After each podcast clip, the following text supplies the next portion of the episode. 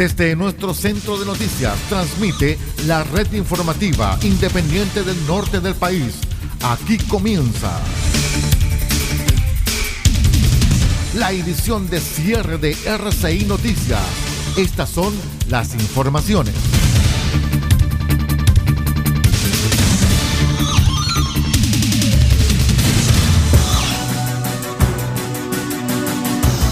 Cero horas, un minuto, ¿cómo están ustedes? Bienvenidos a esta edición de cierre de R6 Noticias, el noticiero de todos. Soy Aldo Ortiz Pardo y vamos de inmediato a revisar las informaciones que fueron noticia en la jornada que termina.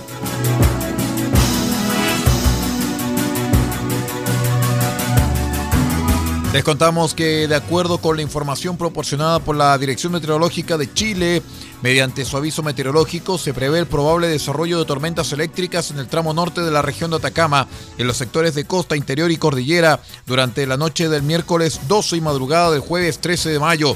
En consideración a este antecedente, que supone un aumento del riesgo asociado a esta variable meteorológica, la Dirección Regional de Onemia Atacama declaró alerta temprana preventiva para las comunas de Copiapó, Tierra Amarilla, Caldera, Diego de Almagro y Chañaral por tormentas eléctricas vigente hasta que las condiciones así lo ameriten.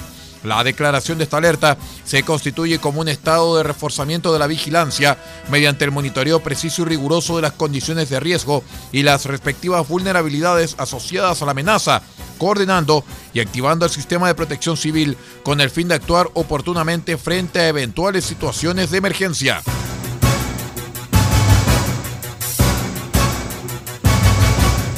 Les contamos también que el pasado 30 de abril se dio inicio a una serie de conversaciones entre el gobierno y el Congreso con el fin de alcanzar mínimos comunes. Este tema, el que se ha tomado la agenda política durante las últimas semanas, busca entregar soluciones a las principales necesidades de los chilenos tras la crisis detonada por la pandemia. La semana pasada, el Ejecutivo ya entregó una serie de propuestas para avanzar en esta materia. Entre los principales lineamientos se pueden mencionar la ampliación del IFE al 100% del registro social de hogares, una inyección de recursos para las pymes y una disminución de la tasa de interés penal. Dado este escenario, falta conocer la minuta de la oposición.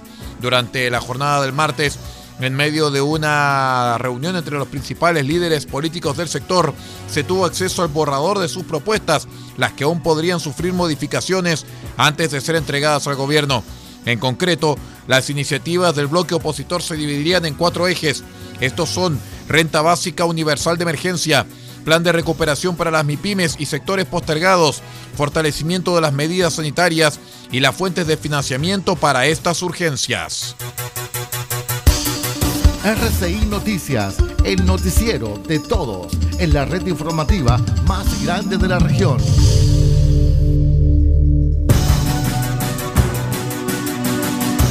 Cero horas cuatro minutos. Durante la mañana del martes se confirmó un nuevo ataque incendiario que afectó a la escuela Pedro Echepare de la Nalhue, en la región del Biobío. El recinto que también fue atacado a disparos terminó con daños menores producto de las llamas. La escuela estaba en etapa de reconstrucción en un 90% por impactos balísticos e inicio de incendio. En el lugar fue encontrado un panfleto alusivo a la liberación de presos mapuches. Diputados de la Unión Demócrata Independiente, Guillermo Ramírez y Cristian Lavé, entregaron su apoyo al alcalde Joaquín Lavín, quien también es precandidato a la presidencia, para implementar un carnet PYME, el que busca ser incluido en el programa de mínimos comunes que el Ejecutivo discute con el Congreso. La propuesta busca que se cargue la cédula de, de identidad de cada jefe de hogar inscrito en el registro social de hogares una determinada cantidad de dinero para ser usada dentro de la pequeña y mediana empresa o pymes.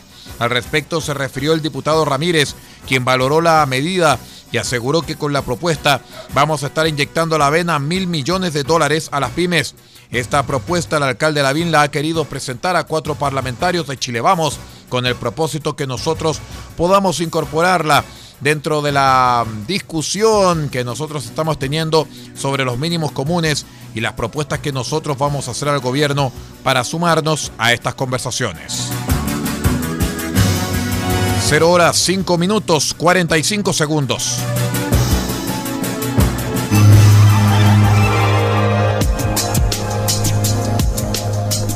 Evita el coronavirus consumiendo los siguientes alimentos. Pescado, carne, huevo, pollo. Son proteínas que aumentan la producción de defensas al cuerpo. Además, consume frutas y verduras, naranja, limón, ajo, que contienen vitamina C para prevenir gripe y resfrío. Y también consume almendras, nuez, maní. Estos aportan vitamina E y ácido graso que fortalecen las defensas. Este es un aporte de RCI Medios a la prevención del coronavirus.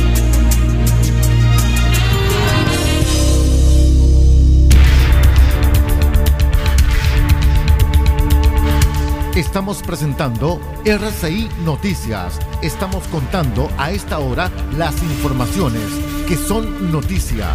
Siga junto a nosotros. Son las 0 horas con 7 minutos, 0 horas con 7 minutos. Seguimos en esta edición de cierre de RCI Noticias. Les contamos que la economía recuperó un 46% de los empleos perdidos en el momento más álgido de la pandemia durante 2020, de acuerdo a un estudio de la Universidad Católica. En el gobierno pidieron a, los empresarios compromiso con la recuperación del mercado laboral post pandemia.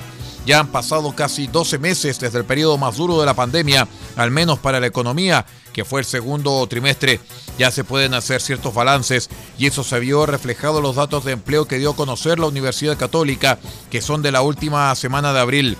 Si los comparamos con la última medición, que fue de enero, hay 51 mil nuevos puestos de trabajo, pero en la comparación más amplia se han recuperado 1.100.000 plazas laborales desde junio del año pasado cuando se produjo la mayor destrucción de puestos de trabajo, es decir, 2,4 millones de trabajos. ¿ah? Esa mirada fue la que destacó David Bravo, director del Centro de Estudios, quien señaló que estamos a medio camino, pero en recuperación.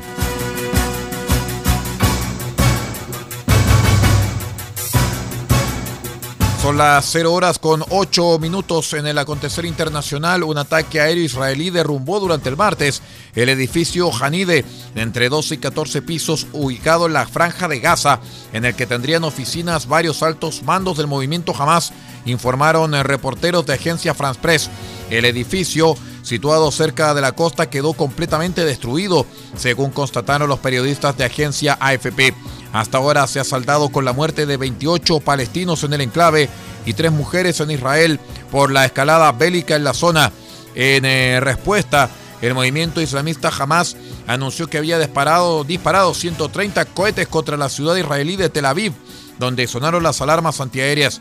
Una mujer se reportó como muerta a partir de esta arremetida.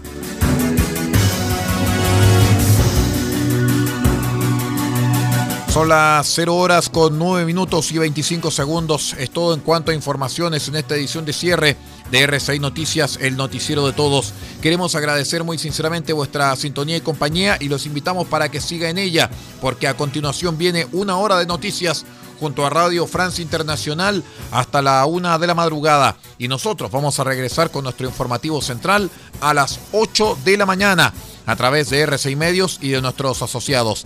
Dirige rcimedios.cl, multiplataforma de noticias, Paula Ortiz Pardo. Y quien les habló, Aldo Ortiz Pardo, y también los acompañó en la edición de prensa. Que tengan muy buenas noches y un excelente descanso.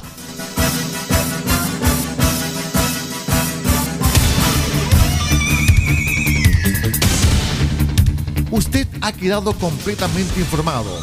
Hemos presentado RCI Noticias, edición de cierre. Transmitido por la red informativa independiente del norte del país. Muchas gracias por acompañarnos y continúe en nuestra sintonía.